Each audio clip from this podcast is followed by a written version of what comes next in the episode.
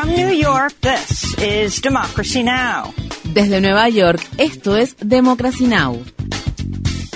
Democracy Now! es un noticiero internacional de radio y televisión que se transmite desde Estados Unidos a través de Internet en democracynow.org.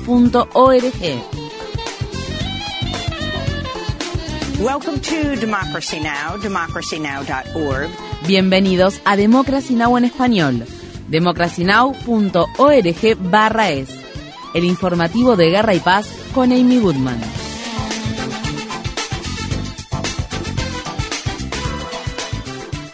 Las autoridades palestinas han acusado a las Fuerzas Armadas israelíes de matar a personas en Gaza al estilo de las ejecuciones sumarias después del hallazgo de una fosa común que contiene al menos 30 cuerpos en descomposición. Algunas de las víctimas tenían los ojos vendados y las manos atadas a la espalda con precintos. Los cadáveres fueron encontrados en los terrenos de una escuela situada en Beit Lahia. La cadena Al Jazeera habló con un hombre que ayudó a descubrir los cuerpos. Nos quedamos impactados al encontrar los cadáveres dentro del patio de la escuela. Se trata de civiles palestinos que están con los ojos vendados y con sus manos atadas a la espalda. Los cuerpos fueron colocados dentro de bolsas de plástico negras. El hallazgo de la fosa común ocurre al tiempo que la cifra de muertos en Gaza ha superado los 27.000 y el número de heridos asciende a al menos 66.000. La organización Euromed Human Rights Monitor estima que más de 25.000 niños y niñas han perdido a uno o ambos padres en Gaza durante los últimos cuatro meses. En el centro de la franja de Gaza, los dos hospitales más grandes de Han Yunis se han quedado sin alimentos en medio de la ofensiva israelí contra la ciudad. El doctor Nassim Hassan, director de la unidad de emergencia del Hospital Nasser, denunció los ataques de Israel a los centros médicos. Estamos hablando de una guerra y un genocidio contra toda la población.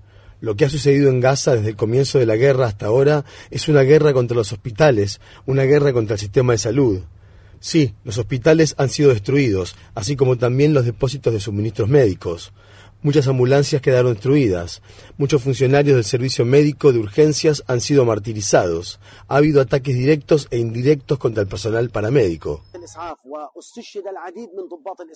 Según se informa, el líder político de Hamas, Ismail Haniyeh, se encuentra este jueves en el Cairo en el marco de las conversaciones sobre una posible pausa en los combates y un nuevo acuerdo relacionado con los rehenes que siguen retenidos en Gaza. El secretario de Estado de Estados Unidos, Anthony Blinken, también regresará a Israel en los próximos días. La ministra de Relaciones Exteriores de Sudáfrica, Naledi Pandor, instó a todos los países a detener su ayuda militar a Israel luego de que la Corte Internacional de Justicia ordenara la semana pasada a ese país impedir que ocurra un genocidio en Gaza. Estas fueron las palabras expresadas por Pandor en la ciudad sudafricana de Pretoria. El fallo impone necesariamente a todos los estados la obligación de dejar de financiar y facilitar las acciones militares de Israel, que, como ha indicado el tribunal, son plausiblemente genocidas. Un tribunal federal de Estados Unidos desestimó una demanda que un grupo de estadounidenses de origen palestino presentó contra el presidente Biden y otros funcionarios por no evitar el genocidio en Gaza. El tribunal desestimó la demanda por razones jurisdiccionales, pero dictaminó que es plausible que Israel esté cometiendo actos de genocidio. En su fallo, el tribunal manifestó que las pruebas y los testimonios presentados indican que el actual asedio militar en Gaza tiene como objetivo la erradicación de toda una población y por lo tanto es plausible que se encuadre dentro de las disposiciones internacionales que prohíben el genocidio. La demanda había sido interpuesta por la organización Centro de Derechos Constitucionales. Visite nuestro sitio web democracynow.org barra es para ver nuestra cobertura sobre el caso. Las Fuerzas Armadas estadounidenses han vuelto a bombardear Yemen. El Comando Central de Estados Unidos indicó que el ataque tuvo como objetivo 10 drones hutíes y un centro de control terrestre. Los combatientes hutíes han afirmado que seguirán atacando barcos vinculados a Israel y Estados Unidos hasta que Israel detenga su ofensiva contra Gaza. Mientras tanto, la cadena NBC News informa que el presidente Biden está considerando iniciar una campaña de represalia de una semana de duración contra milicias respaldadas por Irán tras el mortal ataque con drones ocurrido el domingo contra una base aérea secreta de Estados Unidos en Jordania. El miércoles, el líder del cuerpo de la Guardia Revolucionaria Islámica de Irán afirmó que el gobierno iraní no busca una guerra. Una poderosa milicia con base en Irak denominada Kataib Hezbollah anunció que detendrá las operaciones dirigidas contra Estados Unidos en la región, afirmando que quiere evitar una situación embarazosa para el gobierno iraquí. El gobierno de Biden había acusado a la milicia de estar involucrada en el ataque con drones en Jordania. En Estados Unidos, el Consejo Municipal de Chicago votó el miércoles por estrecho margen a favor de aprobar una resolución que pide un alto el fuego en Gaza. El alcalde de la ciudad, el demócrata Brandon Johnson, emitió el voto de desempate que fue recibido con vítores por cientos de activistas que se habían congregado en la sede del gobierno municipal para apoyar la resolución. El reverendo Jesse Jackson también estuvo presente para mostrar su apoyo. Al menos 47 ciudades estadounidenses han aprobado resoluciones que piden un alto el fuego en Gaza. Mientras tanto, el alcalde de Minneapolis, el también demócrata Jacob Frey, vetó una resolución aprobada la semana pasada por el Consejo Municipal de la ciudad que pedía un alto el fuego en el enclave palestino. Frey afirmó que la medida estaba demasiado sesgada a favor de los palestinos y que sí está dispuesto a firmar una resolución de alto el fuego que sea más unificadora. La resolución del Consejo Municipal de Minneapolis fue aprobada con una mayoría a prueba de veto, por lo que los concejales aún podrían decidir anular el veto emitido por el alcalde Frey. Las protestas contra la guerra en Gaza, financiada por el gobierno estadounidense, continúan en todo Estados Unidos. En el estado de Virginia, grupos de activistas han estado acampando durante una semana frente a la residencia del secretario de Estado de Estados Unidos, Anthony Blinken, coreando por megáfono consignas como secretario de genocidio y alentando a los automovilistas que pasan a hacer sonar sus bocinas. En el Capitolio de Estados Unidos, cinco activistas de la organización pacifista Code Pink fueron arrestados a principios de esta semana por interrumpir una audiencia que se estaba llevando a cabo en la Cámara de Representantes sobre la decisión de Estados Unidos de suspender la ayuda financiera a la Agencia de Naciones Unidas para la población refugiada de Palestina. Por su parte, miembros de la comunidad estadounidense de origen árabe en la ciudad de Dearborn, estado de Michigan, se congregaron este miércoles para protestar contra Biden antes de la visita que éste realizará el jueves a Michigan y apenas unas semanas antes de las primarias presidenciales que se celebrarán el 27 de febrero en ese estado clave. Voté a Bernie Sanders, lo que indica en qué punto del espectro político me encontraba, y el hecho de que una persona como yo pase de ese extremo a decir que ahora estoy dispuesta a votar a Trump para echar al genocida Joe es realmente un testimonio de cómo Biden ha perdido mucha credibilidad dentro de mi comunidad. Um, El presidente de Kenia, William Ruto, prometió seguir adelante con un plan para enviar mil agentes de policía kenianos a Haití, a pesar de un fallo judicial que dictaminó que dicho despliegue es inconstitucional. El Consejo de Seguridad de la ONU aprobó la misión en 2023 como parte de un esfuerzo para ayudar a combatir los actos de violencia perpetrados por grupos criminales en Haití, que han aumentado durante el mandato de Ariel Henry, el actual primer ministro del país, que no fue elegido por la ciudadanía. Henry, que cuenta con el respaldo de Estados Unidos, ha gobernado Haití desde el asesinato de Jovenel Moïse en 2021. La ONU y organizaciones de ayuda humanitaria advierten sobre un aumento de las agresiones sexuales y las violaciones colectivas en Haití a medida que los grupos criminales intentan expandir su poder. El miércoles, un grupo de manifestantes quemó barricadas en la ciudad de Puerto Príncipe para protestar contra el gobierno del primer ministro Ariel Henry. El pueblo no aguanta más, porque Ariel Henry está formando bandas para saquear y destruir a esta gente. Hoy decimos que la batalla por la revolución es posible, la lucha final por la justicia es posible. Hay que echar a Ariel y a todo su equipo para darle otro rumbo a este país. Agricultores de toda Europa han acudido a la capital de Bélgica, Bruselas, para pedir a los líderes de la Unión Europea que pongan fin a los acuerdos de libre comercio que permiten que productos más económicos dominen el mercado y para que flexibilicen las regulaciones ambientales. Cientos de tractores han copado la plaza de Luxemburgo situada cerca del Parlamento Europeo. Los agricultores se enfrentaron con la policía que roció con agua a algunos de los manifestantes. Estas fueron las palabras expresadas por una agricultor italiano. En primer lugar, decidimos venir aquí para unirnos a otros jóvenes agricultores europeos y crear una voz única, no en contra del Parlamento Europeo ni de los políticos, sino para cooperar con ellos, porque nos gustaría salvaguardar nuestra tradición, la moral de nuestros agricultores, la calidad de nuestros alimentos. Para salvaguardar esas cosas tenemos que tener un ingreso digno.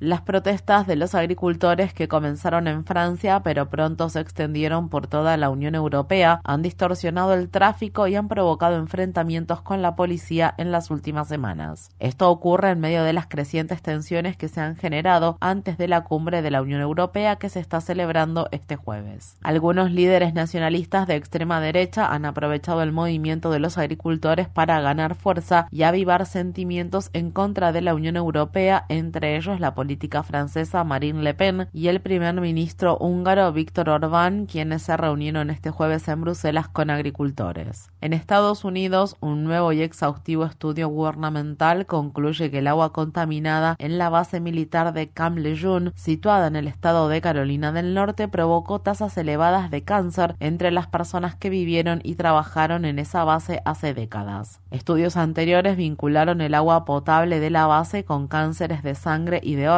así como con la enfermedad de Parkinson. Las víctimas de la contaminación que afectó a Camp Lejeune desde al menos 1953 hasta 1987 han estado luchando durante años para obtener una indemnización y el reconocimiento del gobierno de Estados Unidos. Es probable que los nuevos hallazgos refuercen los reclamos legales de las víctimas, quienes, según una nueva ley federal, tienen plazo hasta agosto de 2024 para presentarlos. Hasta el momento se han interpuesto más de 160.000 demandas. Miembros del Comité Judicial del Senado de Estados Unidos interrogaron el miércoles a los directores ejecutivos de Meta, TikTok, X, Snapchat y Discord. Los senadores argumentan que las empresas de redes sociales deben rendir cuentas por la explotación sexual de menores que sus redes facilitan y los efectos nocivos de sus productos en la salud mental de los jóvenes. Estas fueron las palabras expresadas por el senador republicano Lindsey Graham al dirigirse al director ejecutivo de Meta, Mark Zuckerberg.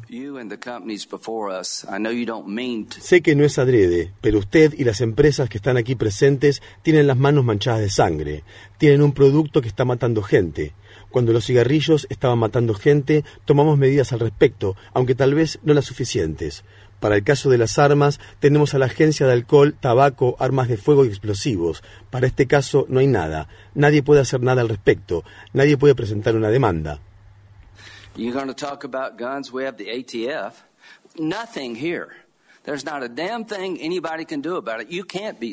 En uno de los momentos más sensacionalistas de la sesión, Mark Zuckerberg se puso de pie y pidió disculpas a las familias presentes en la audiencia tras ser presionado por el senador republicano Josh Hawley.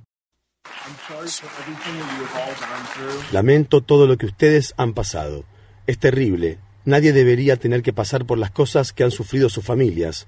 Y es por eso que invertimos tanto y vamos a continuar haciendo esfuerzos líderes en la industria para asegurarnos de que nadie tenga que pasar por el tipo de cosas que sus familias han tenido que sufrir.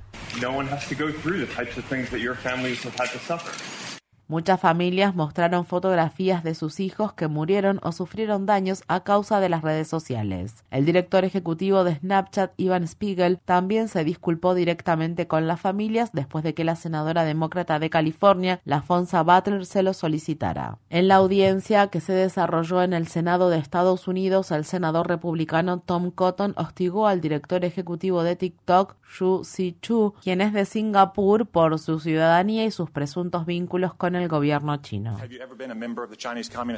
¿Alguna vez ha sido miembro del Partido Comunista Chino? Senador, soy de Singapur. No. ¿Alguna vez ha estado asociado o afiliado al Partido Comunista Chino? No, senador. No, senador. Le repito que soy de Singapur.